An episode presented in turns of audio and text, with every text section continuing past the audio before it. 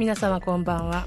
怪奇現象や超常現象都市伝説 UFO 恐怖体験談などをお届けする総合オカルト番組オカルト FM エリア78毎月第4日曜日22時からの1時間。皆様を不思議と恐怖のエリアへとご案内いたします。今宵耳にするお話が真実なのかはたまた空想の産物なのか決めるのはあなたです。この番組は手堀島通りの M カフェ33イベント企画運営のスタジオ R の提供でお送りします。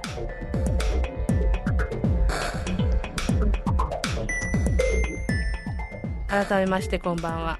総合オカルト番組オカルト FM エリア78この番組では怖い話不思議な話を実話から都市伝説などの未確認情報まであらゆるオカルトジャンルを取り扱ってまいります。私エリア78案内人の楠木でございます。さて今月のメインテーマはキョンシーをお届けします。後半は映画や DVD 作品をご紹介する新コーナーオカルト視聴室をお届けしますよ。オカルト FM エリア78この番組は 78.0MHz FM 那覇での放送のほかリアルタイムではリスラルジアプリを使ってスマートフォンでもお聞きいただけます。ポッドキャスト YouTube での録画配信もお楽しみいただけます。FM 那覇公式サイト内ポッドキャスト検索でオカルト FM エリア78で検索してください。また番組へのメッセージを受け付けております。皆様が体験した怖い話不思議な話や番組へのご意見ご要望などお寄せください。メールアドレスはメールアットマークオカルトドット沖縄。メールアットマークオカルトドット沖縄。またはオカルト FM エリア78ツイッターアカウントへの DM 送っていただいても結構です。オカルト好きな皆様とゾクゾクするような番組を作っていけたらと思っております。どうぞよろしくお願いいたします。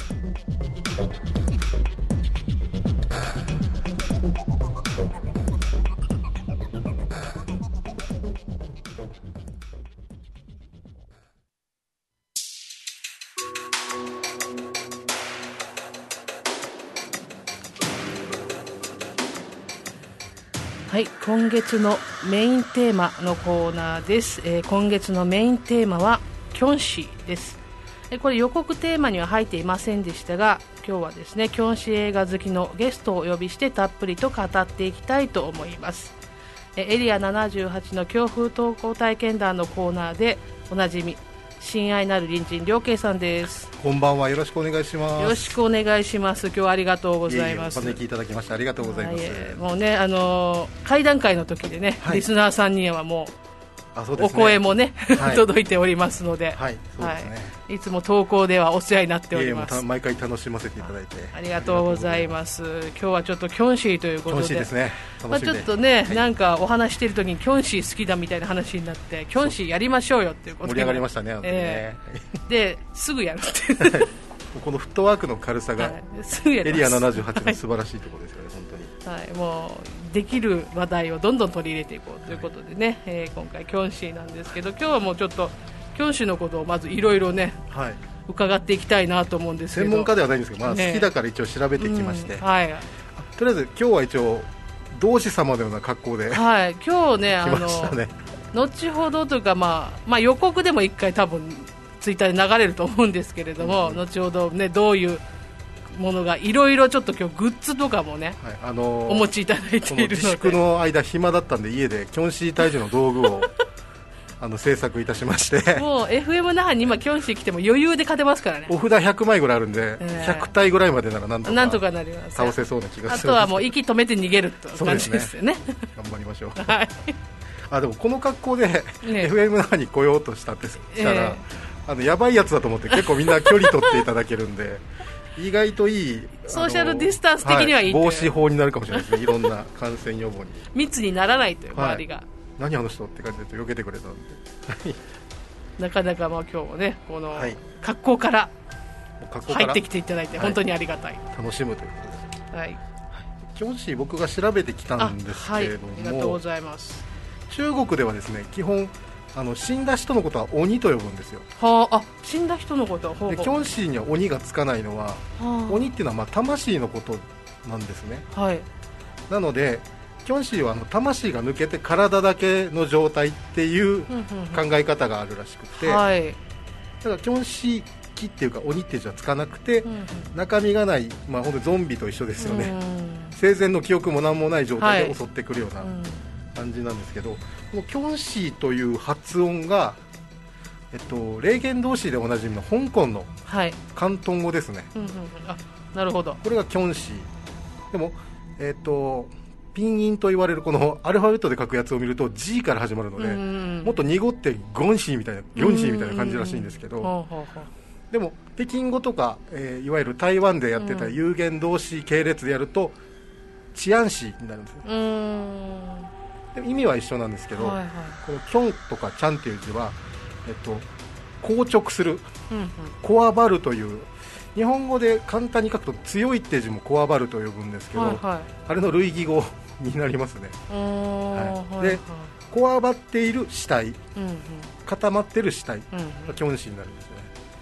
でえっと乾燥したミイラみたいなやつは乾燥の乾とかでコンシーと呼ぶらしいんですけどあ違うんですねジャンルが霊言同士の中ではあのお札を貼られて同志様に連れて行かれる人たちのことをコンシーと呼んでたんですけどこれはまた別の呼び方だそうです、本当に、ああそうなんですね。はい、なんか霊言同士だけやっぱりあの先駆けだっただけにちょっと設定が意外とあやふやではい。死にたてのキョンシーのことをバンバンシーと呼んだり、うんうんうん。あのな本編中には読んでないんですけど、はい。後々出たキョンシー大百科とかそういうのにはバンバンシーと書かれてたりとかするんですけど。あで中身がないあ魂がない死体っていう考えなんですね。あまずキョンシーがキョンシーが。はい。で今ちょっとですね、うん。もう怪奇現象が起こってるんあですよ。やっぱりですか、うん。あ顔色が変わったなと思って。そうなんですよ。音がね、はい。なんで切れたのと思ったら急にパソコンがですね、はい。フリーズしたしたとも思えないぐらい急に。ちょっとお札巻いときましょう。かね、とと止まってしまいましてね。で今音楽がない状態ですけど、まあ、トークは続けられますそのまま、はい、つれ続けてまいりましょう。ははいい、あのこちょっとこれは個人的見解なんですけどはい、同じ死体妖怪とでも言いましょうか、うんうん、ゾンビって言いますよね。ゾンビいますね。はい。ゾンビの方がもう有名ですよねね。世界的には。あの映画の「リビング・オブ・デッド」のおかげで、はい。あの俺らを食いに来る食べに来るやつらだっていうイメージがついたりはい。したんですけど彼らは硬直してないんですよ。うんうんうん基本、腐りかけというかあの柔らかいイメージなんですよ、はいあれってブードゥー教がもともとあるところでゾンビっていうのが生まれたんですけどはい。もともとはあの蘇った死体とかいう意味ではなくて奴隷という意味らしくってはいはい。あの罪人を、えー一回フグの毒とかで仮死状態にして家族には死んだことにして、はい。その後お墓というかあの、えー、と棺桶から出して、はい。その状態でちょっと酸素欠乏になってるので思考力がないらしいんですよその人たちに単純労働させてたっていう話があるんですね。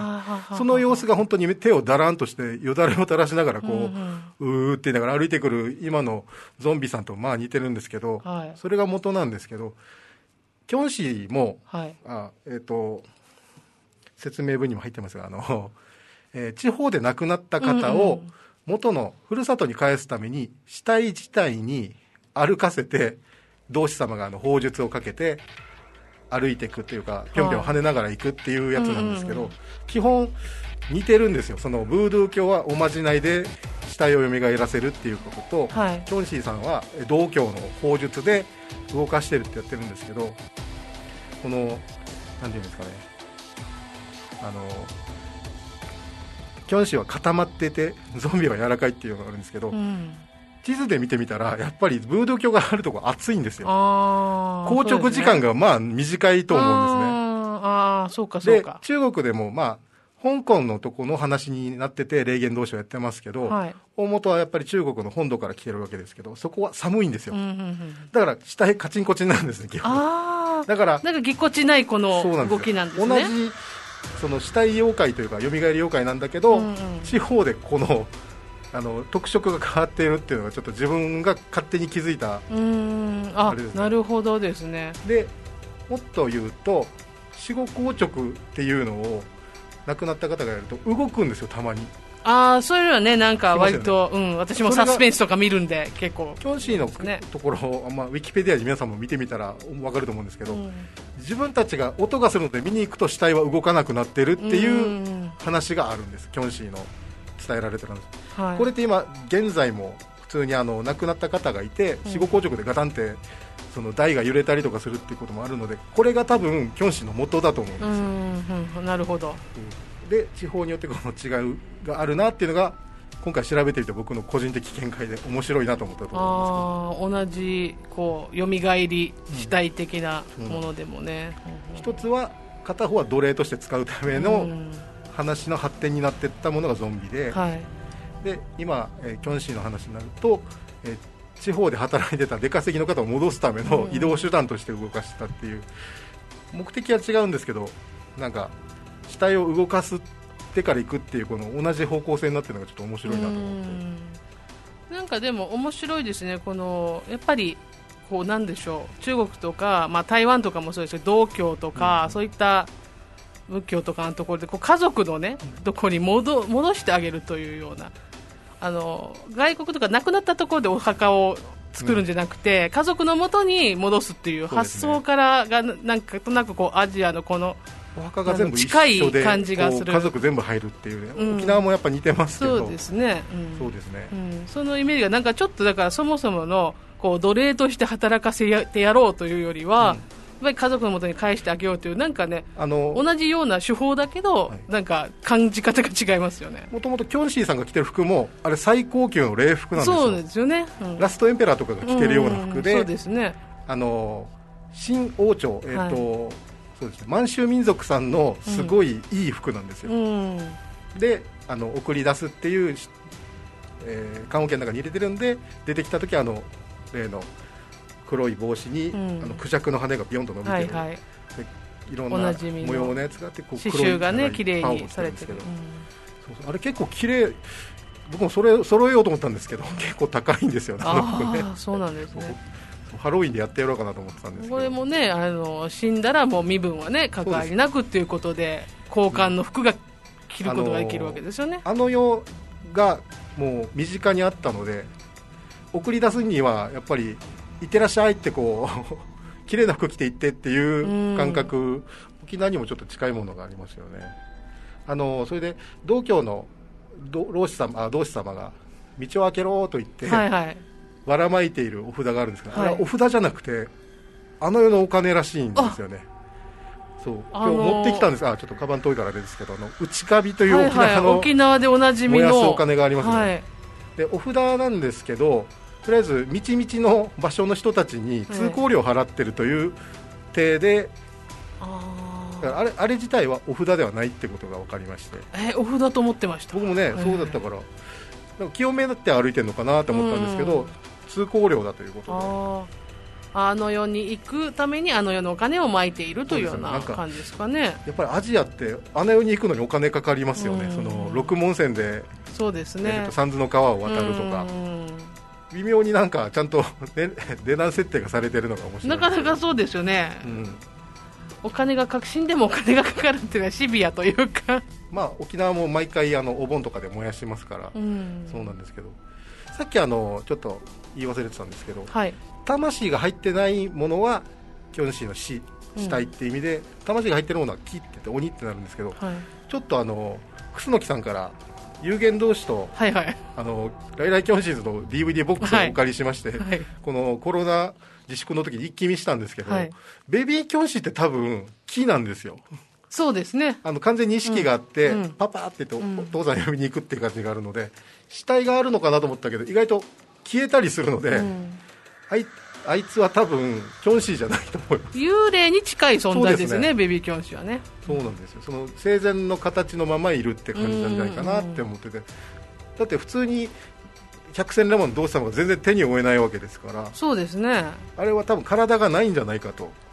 勝手に深読みをしましああそうか。た、はい、あでもなんか納得ですねこの鬼の話とかも含めて考えると、今までベビーキョンシーって思ってるからキョンシーと思ってたけど確かに彼だけ自由なんですよね。お札でも止まらないし。空飛ぶし空中に浮くし、うん。消えたり出たりするしそうですね。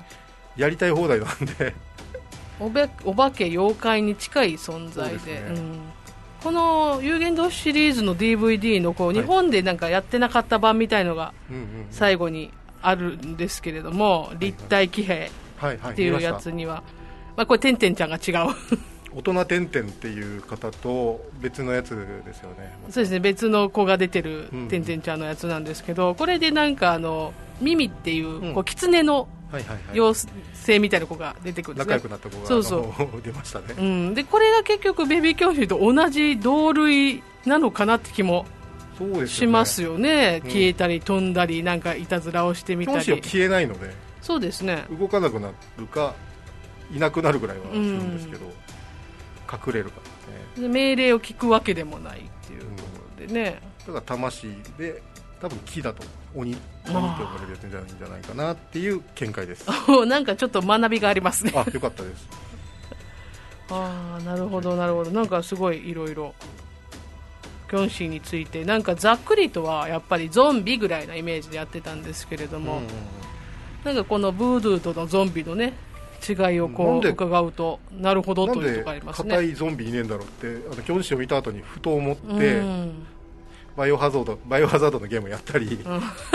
あのゾンビ映画をちょっと検索したりとかして見てみたんですけどもうなんか今進化して走ったり考えたりするゾンビまで出てくるんでもうちょっと置いといて、うん。大元っていうやつがなんだろうと思ったら多分似てるんじゃないかと。その、うん死体をどうにかしてやる動かしてなんか目的に使うとかいうあれだったんじゃないかなっていう話をひねり出しました。な なんとなくにどう割近い点といったらなんか手を前に出しがちっていうあそうね。感じですよねでも教師映画ってふ最初の頃ってなんか普通にうん。直立でぴょんぴょん飛んでた気もしなくもないですけど。足首だけが動いてるという設定なんですけど、もう一個不思議なのがあの爪が伸びるんですよね。そうですね。死後。毒のある血爪が伸びてくでるんですねもあのこれも亡くなった後置いとくと伸びるんですよ、うん。あの生活反応って言って、うん。はいはい。細胞は生きてたりするので、うんうんうん。かなそれが元なのかなって思ったんですけど一個ちょっとまだ僕が腑に落ちないのが、ええ。あのライライキョンシーズとか有限同士でよく出てくるんですけど、うん。コンシーさんがうん。ご飯食べるんですよ、あご飯の時間ですよっててんてんがこう、はいはいはいはいはい。テーブルをセッティングして、あはいはい。もち米らしきものを、うん。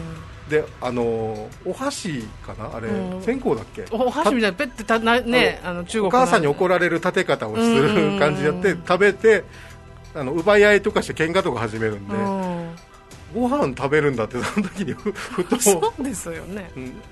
あのーだから食べしあの、えーちょっとど忘れしたんですけどあのーそのキョンシーさんたちをえ保存して保管しておく場所があるじゃないですえかあはいはいはいはい。あの金じいさんがいる。金次さんのお家みたいなところ。う んそこであの行き場のない方を今預かってる状態っていう状態のご飯をあげてるんですけど、うん。多分行き場が決まるまではこの体を維持するためにご飯あげてるのかなあと今ふと思ったんですけど。ーそうですなんかてんてんちゃんが普通にご飯あげてましたもんね。ご飯の時間よって。あの放送時間の時ちょうどご飯自分だったからそれ見ながらご飯食べてあ食べるんだって普通に子供の頃。へーって思っていたんで。確かに確かに。ご飯食べてます。なんか違和感なく普通に見てたけど確かになんかちょっとおかしいですよね。考えてみたらね。そうですよね、ま、で映画の中で血を吸ったりすると仲間になるとか増えていくっていう設定になってますけども、ええ。なんか、えーこの辺は吸血鬼ですよねそうです、ね。だから吸血ゾンビみたいなうん、イメージで考えちゃいますけれども。血を吸ったっていう記述があったらしいんですけど昔のうん。ああそうなん話ですね、うん、襲われてっていうのがあったんですけど映るっていう感覚ではなくて、うんだから恨みを残して死ぬとキョンシーになるとか、うん。人に恨まれるとキョンシーになるとか、うん。体の体内のどっかに残っててっていう説明なのでそれが連鎖してるだけっていう可能性があるんですよね、ああなるほどなるほど。結構ねキョンシーなんか知ってるつもりだったんだけど実はあんまり分かってないところもあったようないやでもあん気がしてきますねアイコンで楽しい妖怪いないと思いますよ、真似しやすいしごっこはしやすいし、子子供たちにキョンシー来るよって言ってもリアリティが子供たちがもう植え付けられちゃうから、うん。早く寝るだろうし。うん。ねキョンシービジュアルが怖いですからね一応ね。やっぱり人間の形してるやつでちょっと違うは一番怖いと思いますね、ねもうなんか角が生えてる身近に考らえちゃう。か。ら、遠目で分かんないんですよね。あれ、うん。何なんだろうって近づいたら分かるぐらいの怖さというかこう異質なねうん。感じのこの行列してくるところがまた異質だったりしますよね。あれあれハロウィンでやりたいんですよね。なんか仲間集めて。キョンシー仲間チャタンあたりでやりたいみみんなちゃんとあの身長の服買って。そう。結構大変な感じですね。じゃあキョンシーね今お話いろいろしてたんですけれども、実はあのこれ番組キョンシー特集に当たりまして、うんうん。ツイッターの方でアンケートやってたんですね、えーどういうアンケートをしていたかというと,、はい。えー、とあなたにとってキョンシーといえばという質問で、まあ、香港映画のうんうん「霊言同士」シリーズ。うん。で台湾映画の有限同士シリーズライダーキョンシーズですね。でそれぞれこれをどっちがみんなは自分のイメージなのかなということをもう一つどっちも知らないっていうのを入れておいたんですよまあ、古い作品そうそうです。かなり、り、まあ、古い可能性は30年以上前のものなんで知らない可能性と思ってうん。知らないと3つ選択肢を入れていったんですけれども、はい、でこれ結果から言いますと霊言同士シリーズが50%おお、うん、で有限同士ライラー教師が43%で、うんうん。どっちも知らないがなんと7%もいたんですよ。うん、これはもうちょっと教える活動をしないとダメだなそうですね。布教しないとダメですね。ですねだからこのオカルトのものを見てくださっているこうツイッターを見てくださっている方でがさえも7%で多分まあなん何も興味ない人は多分アンケートしないと思うんですよね、うんうんで目につくっていうことはオカルト系の何かしらのリツイートで見てくださっている方と思うので、うん。それでも知らない方がいるっていうからこれはちょっと布教する必要ありと思いましたけどね。ね。意外とあぐらかいてたんですかね知名度あるだろうと思ううん 教師側も。か そうかもしれないですね。ゲームとかにも出てくるしそうですね。もう不況終わってんだろうと思ってるんだろうね、うん。昔ファミコンゲームでもありましたよありましたね。うん。教師のゲームね。ファミコンでルパンのゲームにも出てくるんですよ。あそうなんですか？すんげえ強いやつが出てきたそうなんだ。言わするんですけどね。うん。でもやっぱり本家と言いましょうか。霊言同士の方がやっぱちょっと強い。そうですね。そう設ですね。定が最初からしっかりしてる映画でしたね。その、うんまあ、映画用に誇張はされてるんですけど、うん。うん噛まれた後だんだん体がこわばっていって、うんうん。あのえー仲間にああキャンシーになっちゃうっていう設定とか、うん、同志様ももち米が効くとかうん。弱点がちゃんとあるっていうのはやっぱり見てて子供は安心しますよね、得体が知れないだけだともう見たくないと思うんですけど。そうなんですよね。そう。うん、でちょっとここからはあの、はい映画の話も交えながはい。らしていきたいなと思いますけど「霊言同士」シリーズはい、の方なんですけどね。うん。これ日本での公開1986年かな、はい。これ関連作がもう10作品以上あることにびっくりですよ。多いですね。見てなかったと思いました私。あの初代の同志様のラムチェインが出てるだけでも、えっとテレビシリーズでも確か10作ぐらいあるんじゃないですかね。んなに、はい。はいはいでびっくりしたのが、はい。2017年から19年にかけてもはい、毎年1作ずつ出てたことに驚いてます私は。これに出てる同志様の役があの初代霊言同士に出てくるチューサムというイケメンの,、ねあの俳優さんですね、はいはい。あのカンフーも使えて、うん。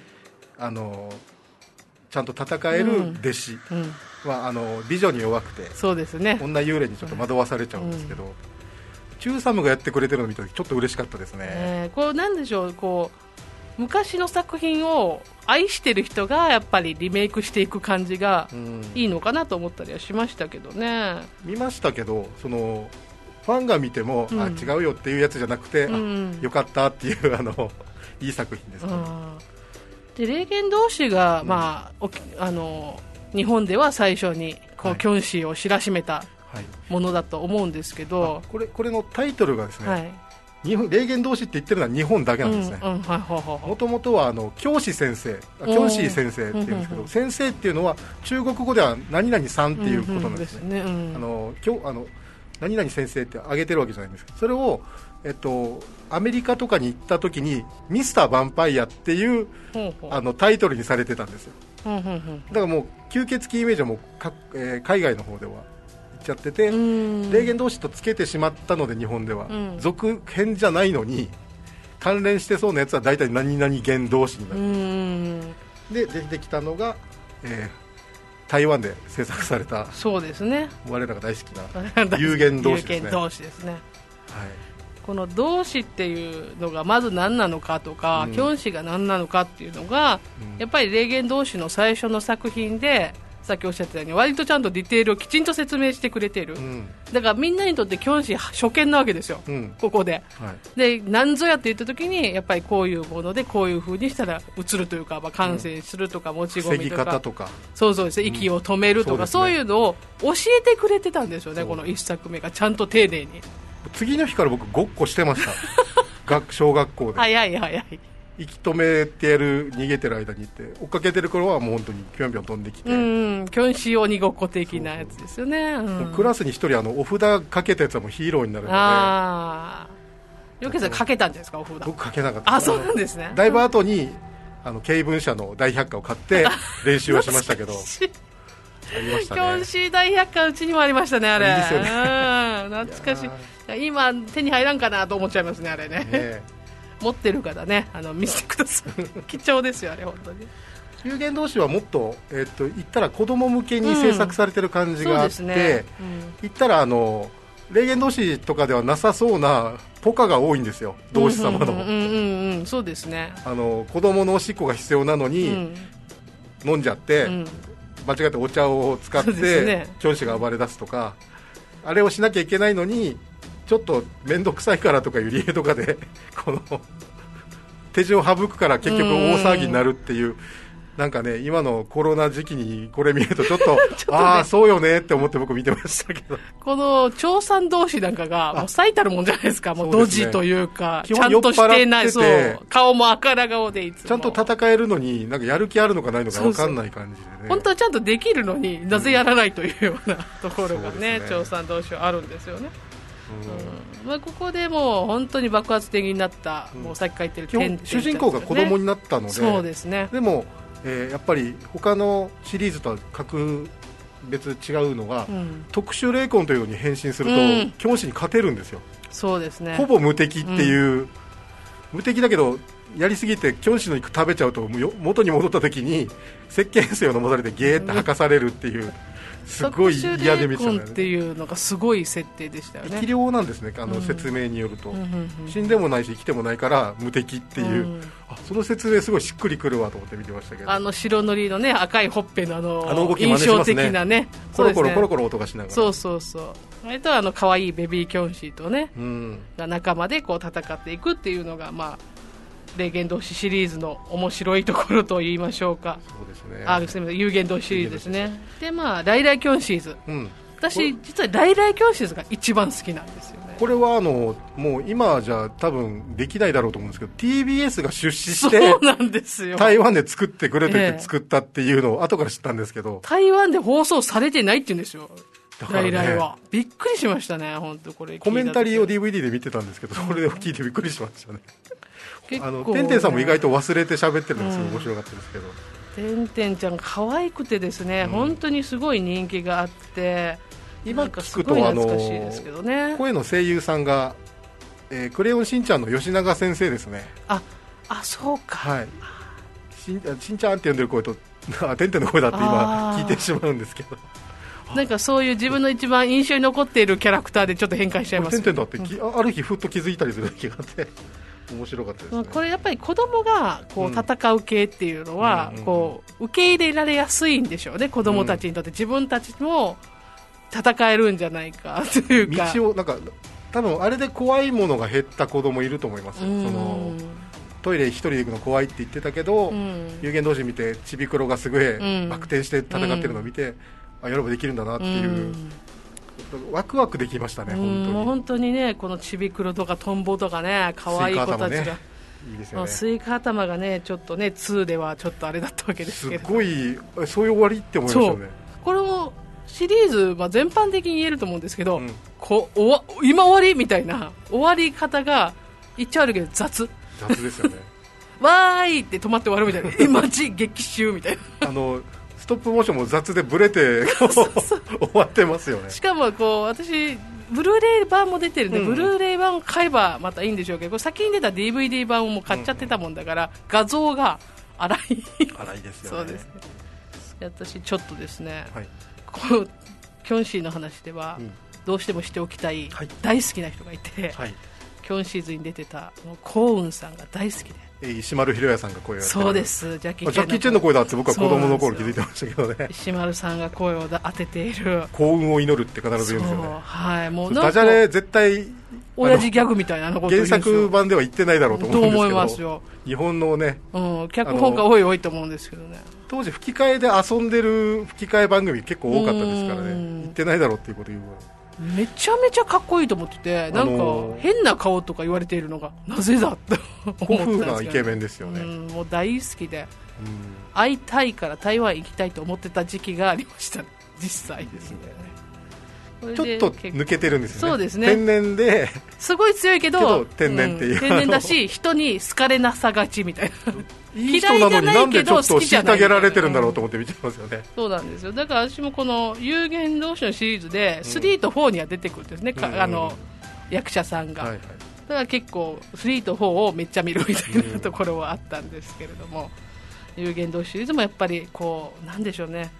これがなければ私はこんなにキョンシー好きではなかったと思います、うん。うんとやっぱお茶のお昼のお茶の間で連続で、ね、12話ですか、うん。これ見てたっていうのがわもうなんでしょうかね。私の何か土台を作ったようなところありますからね。すごいどうであの DVD の特典映像で、うん。金おじいさんが日本語ペラペラでそうそう喋ってるシーンがあってそうそう清水さんそうなんですびっくりしましたよね。DVD とかね面白い方はもう一回見てほしいですね、こんななんだろうメイキングとかそういうのが、ね、亀仙人の声なんで僕の中ではもとあもとあそっかそっか。あじゃないって思ったけど日本語喋れるんだにもびっくりして。めっちゃペラペラですよね台湾の方のおじいちゃんのおばあちゃん結構喋れる方意外といらっしゃるって方多言っていたみたいですね。あと思ってびっくりしましたね、でこんなこんな楽しいね楽しいって感じでまあコミ楽しカルなね。くなんか怖いものを克服できたいい作品でしたねうん。あれはでもう一つねこはい。の私が好きな作品がありまして、これが2013年に、リリゴル・モルティスですね。はいリゴルモルティス死後硬直。は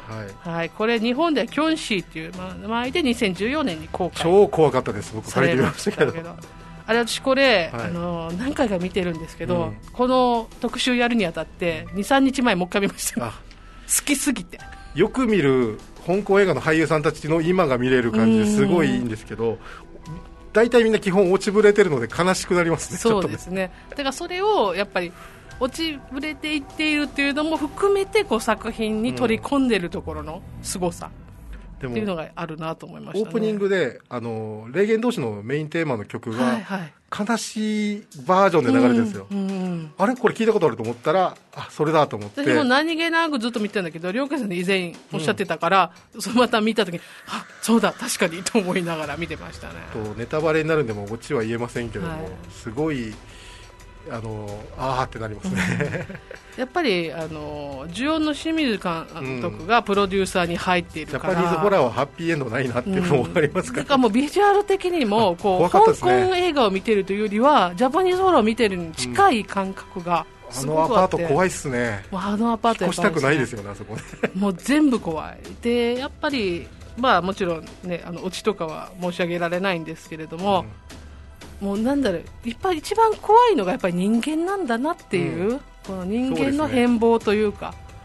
キョンシーがメインじゃなくなってる時があるんですよその怖さのメインが。あれ？そうですよね。いや人間こうやってなる時が、うん人間が着々といるんですけど、う。んキョンシーは、うんどっかにいるんですけどそんなことよりえ何この家庭内暴力怖いとか、何これってなっちゃうんで。キョンシーとかレイとかよりもやっぱり人間が一番怖いなっていうのを感じる、こうなんでしょうかねホラーとではあるけれども、ヒューマンドラマ的な要素も強いなって思って見てだから本当に子供の頃霊言同士見た人が大人になって見る映画だなっていううでうすね。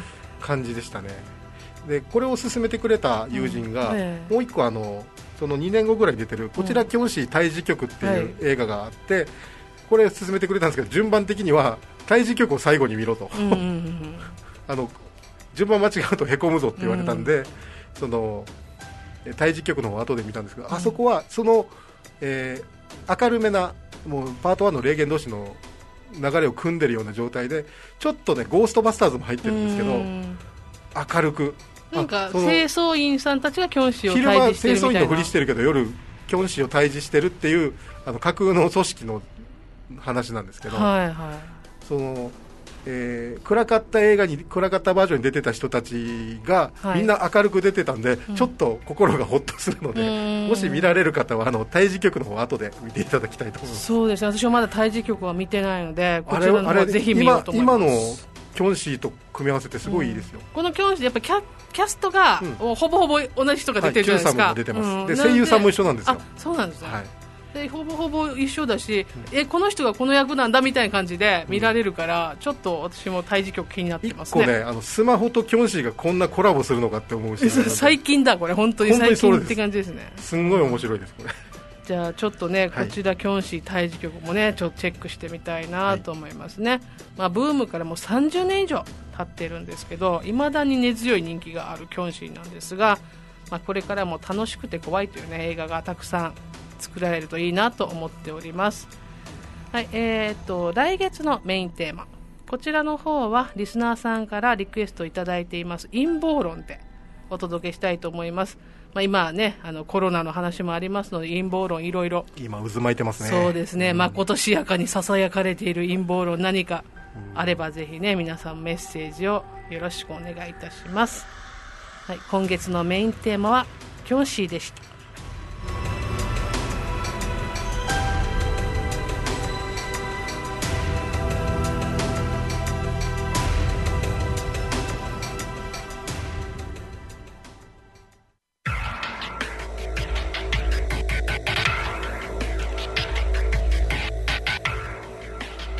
はい、えー後半のコーナーですジャパニーズホラーシアターから改めまして洋画やドラマも含めおすすめのオカルト作品をご紹介するコーナーオカルト視聴室えー本日は引き続き親愛なる臨時良健さんと一緒に進めてまいりますよろしくお願いいたします。お願いします本日ご紹介する作品は、えー怪奇大作戦出ました。ありがとうございます。これはもうお好きな方はもう、ね、よくご存知なんでしょうかね、えー怪奇大作戦っていうのはつぶやつぶらやプロダクションが制作した TBS 系で、なんとですね1968年昭和43年うんから、まあ、44年にかけてですね毎週日曜日の、えー7時夜7時からの30分全26話で放送されていた特撮テレビドラマなんですよ。すね。うんまあ、これは謎の科学犯罪に挑戦をする SRI というね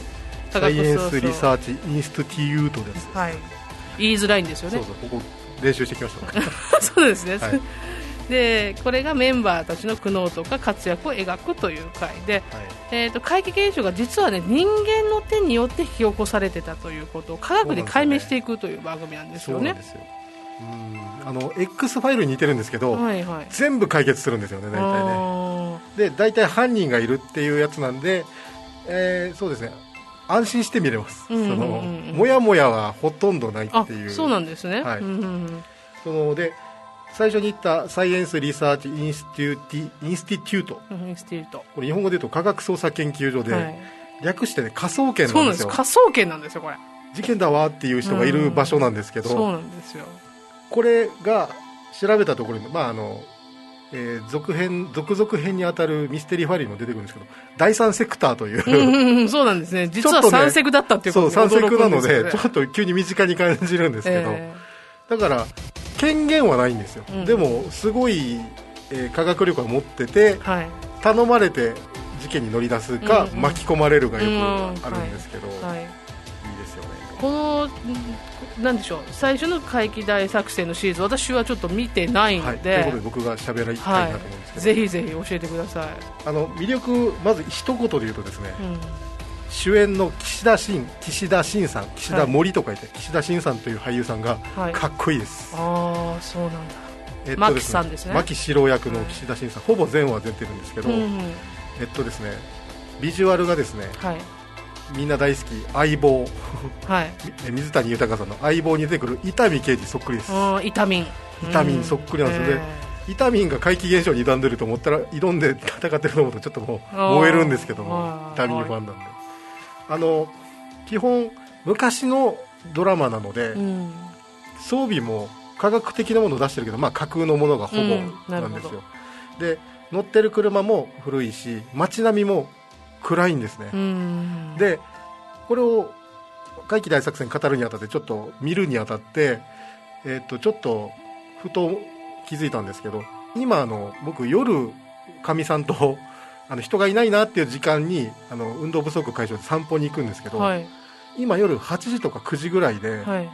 その暗いんですよ街が、お店が全部閉まってて、夜の1時2時ぐらいじゃないかなって感覚錯覚するぐらい暗いんですけど、はいこれぐらいの実感というかこのぐらいの暗さの頃の作品なんだだったんだなって僕は勝手に思っててそれを見た後家で見るとすげえ怖かったんですよ。あ街がまだ科学にあふれてる割にはうん。街が暗かった頃のー作品で、うん。あの静かなんですよ街が。その夜の中で見るんですけど僕があのおすすめする前もメールで書いたと思うんですけど、はい。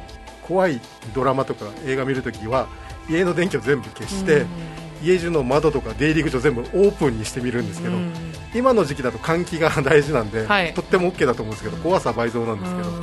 これで今の、えー外の静かな街が直に感じれるようにしてみると当時の雰囲気をうん。味わえてるなって思って一人でゾクゾクしてるんですけどもそうなんですね。今時間がね早い時間から暗いから、暗いし静かですね。異質な感じするんですよねそういう時って。車が誰にもこの時間なのに車が通ってないってなんかうん。異次元に入ったのかなって思う瞬間がふとあって その状態で見るとすげえゾクゾクするっていうね。そうやっぱり円谷プロが作ってるというのがまたそうですね。意外というかびっくりというか。特撮ですけど。でもなんかできそうな犯罪ですね、うん電話の音で相手を殺すとか、うんうんあー僕が好きなんですがおやすみカタカナで「おやすみなさい」っていう話がありまして。はい。ある山荘で、えー、と男女が遊んでるうちに間違えて彼氏、えー佐々木功さんなんですけどが殺されちゃうんですよ。え。でどうしようっていう時に主人公の岸田真さんが、うん。たまたま雨なんで雨宿りさせてくれませんかってー。ピンポーンってくるっていうあのサスペンスで一番あなんだろう犯人側の気持ちになっちゃう パターンでうんはいはい。急いで彼氏を冷蔵庫に隠して、えーどうぞってやるんですけど誰かいたんですか？いやもう帰っちゃいましたとかいうやり取りをしてたんですがここから不思議なんですけどその晩岸田真さんをゲストルームに泊めてえ。あの一晩経つんですけどその岸田真さんがその彼氏に襲われてええ。殺しちゃうんですよ。で死体が発見されちゃうんで、うん。警察を呼ぶんだけど2人の人物が私が殺しましたって言っちゃうんですよ。同じ人を。いやうん。私がですよ。いや私が殺しましたっていう事件が始まるんですよ、うん。これのタイトルの「おやすみなさい」っていうのがねエンディングで見た時のこの辻褄が合う感じとかあうん。なるほどっていう。今これ聞いただけでちょっとわからない感じですねですよね、当時僕本当に古い作品作品って昔面白くないと思ってたんですよ。白黒の作品とか、フィルムで撮られてるジラジラしてるやつ、はでもたまたま見たら脚本超面白いなと思って。そうなんだ。ちょっと気になりますね、はい。まあ、これがねこのまだ白黒の時代ですか？これはまだ白黒ではないんですけど。これはこれはウルトラ Q ぐらいが白黒でカラーでやってるんですけど、いうんうんうんうん。やーなかなか。あーこれが怪奇大作戦気になる話ですがこれがねこの新新しいというかこれでも2013年なんですけど、7年前ですね。うん。はいこれは怪奇大作戦ミステリーファイルというやつで、NHKBS プレミアムで土曜日の22時からやっていたんですけどこれは NHK と円谷プロがまた制作に入っているという特撮テレビドラマとそうですね。ということで、まあ、現在ブルーレイ発売されてるんですがここで私がうん。なぜこれを言うかというとはい。しあの牧志郎役をはい。上川隆也さんがやって今ならこの人しかいないでしょうね。で上川さんがあのこのブルーレイの方のメイキングとかで、まあ、インタビューがあるんですけど、うん。この、えーっと岸田さんうんの牧さんをすごい見て勉強しててこの仕草とかそういうのがあそれを意識してるるところがあるらしいんですね今度それちゃんとで注目してみよう。私もそれ見てなんか口元に手をやるとか、そういうのはそう意識してるらしくてえっと思って絶対最初の作品見なくっちゃと思ったんですがこれも本当にちゃんと犯人がいるじゃないですか、いますね、うん。まあ、ちゃんと犯人がいるけどまあまあいるけど、うん。当時ほど簡単にはわからないっていうのをやってますね、やっぱりそうなんです。やっぱりあの科学が進歩している分うん。難しいのが、まあ、初期の怪奇大作戦は30分番組だったので、えこれは確か45分えそうですねえだったので少し複雑に1なってますけど、時間枠みたいな感じですからね、うん、それでもなんかすごいこの1話がきちんと作り込まれたこの時間内でよくちゃんと起承転結してるなというか、うん。作り込みがすごいなとは思いましたけどねやっぱり、うん、あのオープニングが全く一緒なんですね。あやっぱりそうです。それ聞きたかったんですよ。やっぱそうなんですね。チャーチャーチはいはいャー曲ビョンビョンビョンってあのでなんかバチャーンってこう壊れるやつ。そうですそうです。それを特撮で撮ったっていうのがそうですよね。CG じゃないっていうのが。でタイトルが昔みたいにあの白木のなんて白いペンキでじペンなんか筆で書いたような血を吸う玉とかあのおどおどろおどろしく書いてるのが、うん。もうたまりませんねね。えそうなんですよね。でちゃんと全部のはちょっと書体違うんですよ違います、はい。細かっと思って、うん、でもうこのマキさんがかっこいいま上川さんですからねっていう。私はもう大ファンなので。僕も大ファンです。すごい好きですよ。もう大ファンなのであの上川さんが出てるからこれ見たんですよ、うん。そして何これ面白いと思ってすごくもうもうブルーレイたまらん買うわっていうような感じで。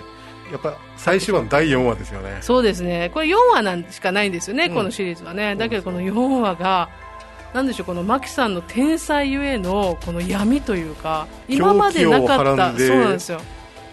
さだからちょっとあれ？犯人なの？って思そうう時間がありますよね。そうそうなんですよだからそこのこの表情とかの上川さんの演技がもう本当にすごくてこもうの惚れ惚れして見てしまいましたね。これもネタバレで言いませんけども、ええ。最後の一番最後の上川さんのセリフに、うん。僕は当時テレビ放送で見て驚愕しましてああそっかってなって。そうなんですよ。あの時の表情とセリフがもう本当にすごい。終わった後急にあの綺麗な女性の声でスカボロフェアがエンディングで流れ怖い。うん怖い。怖い。怖いんですよ。夜中に本やっててスカボロフェアをあの感じで出されると怖いです怖いですね。やっぱり私も信用を除くものが一番好きだなと思って、僕はその深淵を除くもので、うん。その女性ばかりを狙う連続殺人犯が、あの特撮ではないのに、うん。巨大な影になって追っかけてくるシーンがあるんですよ、うん。光の当たり加減だけなんですけど女性は腰が抜けて後ずさりしながらこう、はいはい。ひひひって言いながら逃げるんですけどこう両手をかざしてこうゆっくりはあって追っかけてくる壁に映ってる巨大な犯人の影が、今思い出してもちょっと鳥肌立つんですけど、うん。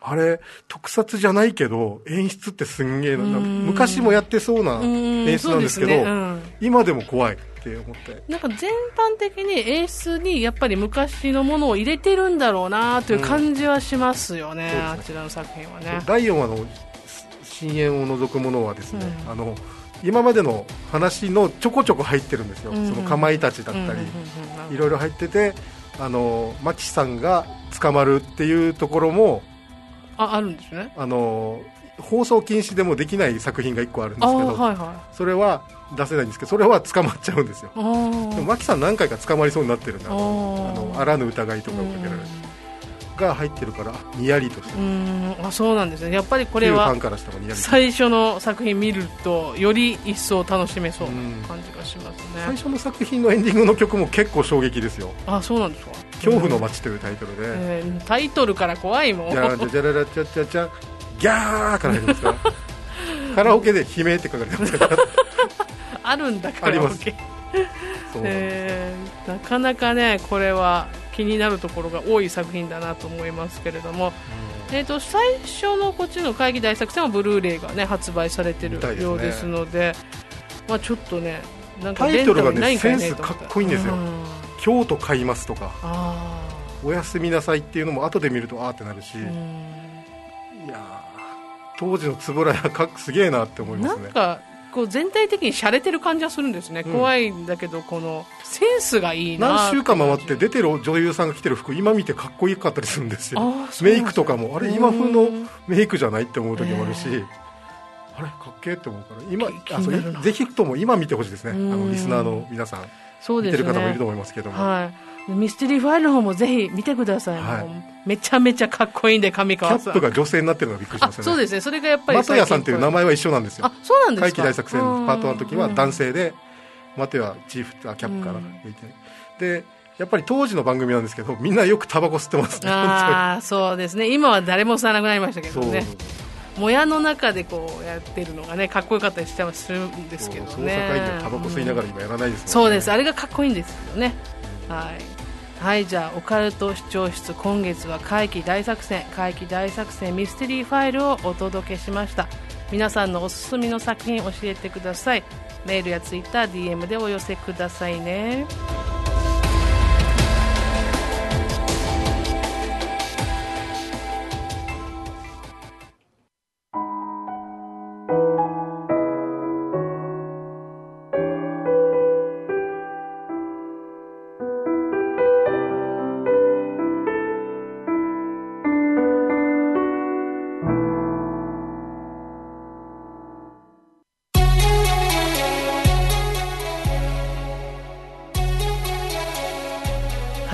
という間にエンディングのお時間です、早いですね。早いですね。足りないですね。そうですね。好きなことを語ると時間がどんどん、ね。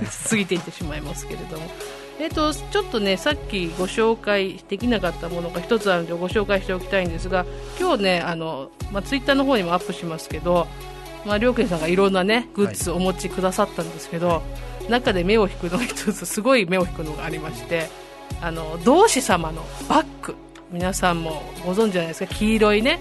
うん。この道教のこの引用のマークの。八家ですね。そう八家の周りに引八用がある。りの中に陰陽マーク、うん。黒と白がこうそうですね。溶け合ってるようなやつですねこれが入ってるマーカーでこれよく見るとね可愛いこの人玉みたいなマークになってる。まぶいという、はい。あのキャラクターらしいんですけども。これあのむつみ橋通りと平和通り店と2店舗あるんですかはい。ね、三橋通り店で買いました僕。あああの倉庫さんっていうお店はい、で、あのオリジナルの T シャツとかいろいろ出してるけど、うん。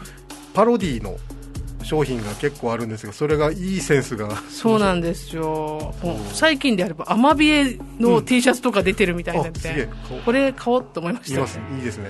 で私もちょっと今度ねぜひお店に行って確認をして買いたいと思っているのでこういったバッグを、ね、とかもあるのでね。うん。うん。ぜひですねチェックしてみてください。倉庫さんですね。後でまたツイッターとかでも、えーお知らせしておきたいと思います。はい、はいえー、とお知らせですけれどもオカルト FM エリア78のグッズショップができました。オリジナルグッズ作成販売すずりというサイトでオカルト FM エリア78として販売しています。お買い上げくださったリスナーさん本当にありがとうございます。え現在番組メインロゴシリーズ六芒星シリーズ土の子シリーズをリリース中です。え今後もラインナップを増やしていきますのでぜひ一度覗いてみてください。はい、そして今後放送予定のテーマをご紹介しておきます。6月のリクエストいただいたテーマで陰謀論をやっていきたいと思います。えその後順番未定ですが沖縄の妖怪高齢術ユタ海外の都市伝説などを予定しております。気になるテーマがありましたらぜひお便りください。ユタあたりはまたね両健さんにもそうですねいろいろお話を伺いたいところ、メールしますですね。はい、お願いいたします。はい、投稿恐怖体験談のコーナーでは随時体験談を募集しています。自分の体験や家族や友人から聞いた話など怖い話、不思議な話を送ってください。えーこちらの方は番組のステッカーですね。えーこれステッカーもう一種類しかなくなってしまったんですけれども。今日ちゃんと住民票のステッカー持ってきましたから。住民票と書いてるですね、はい。ステッカーが。これ採用された方に送らせていただいてますのでよろしくお願いします。またゲストも募集中なので、えー好きなねオカルトジャンルを添えてご連絡ください。すべての宛先宛先はメールアドレスメールアットマークオカルトドット沖縄メールアットマークオカルトドット沖縄かオカルト FM エリア78のツイッターアカウントの方へえー DM をください。よろしくお願いします。えー今月はね、ゲストに親愛なる隣人、両健さんをお迎えして進めてまいりました。いや、もういろいろお話を伺えて。いやー足りないですね。本当ですね。もうコロナ禍が終わったらぜひ何時間でもご飯食べながら喋りましょう。そうですね。それを楽しみに僕は自粛に入ります、まだしばらく自粛なのでね、皆さんも気をつけてそうですね。はい本日はありがとうございました。またぜひねスタジオにも遊びに来てください、さい。よろしくお願いします、はい、はいこの番組は手森手堀島通りの M カフェ33イベント企画運営のスタジオ R の提供でお送りしました。それでは来月も第4日曜日6月28日22時にお会いしましょう。案内人は楠木でした。今宵耳にしたお話が真実かどうか決めるのはあなた自身です。それではおやすみなさい。良い夢を。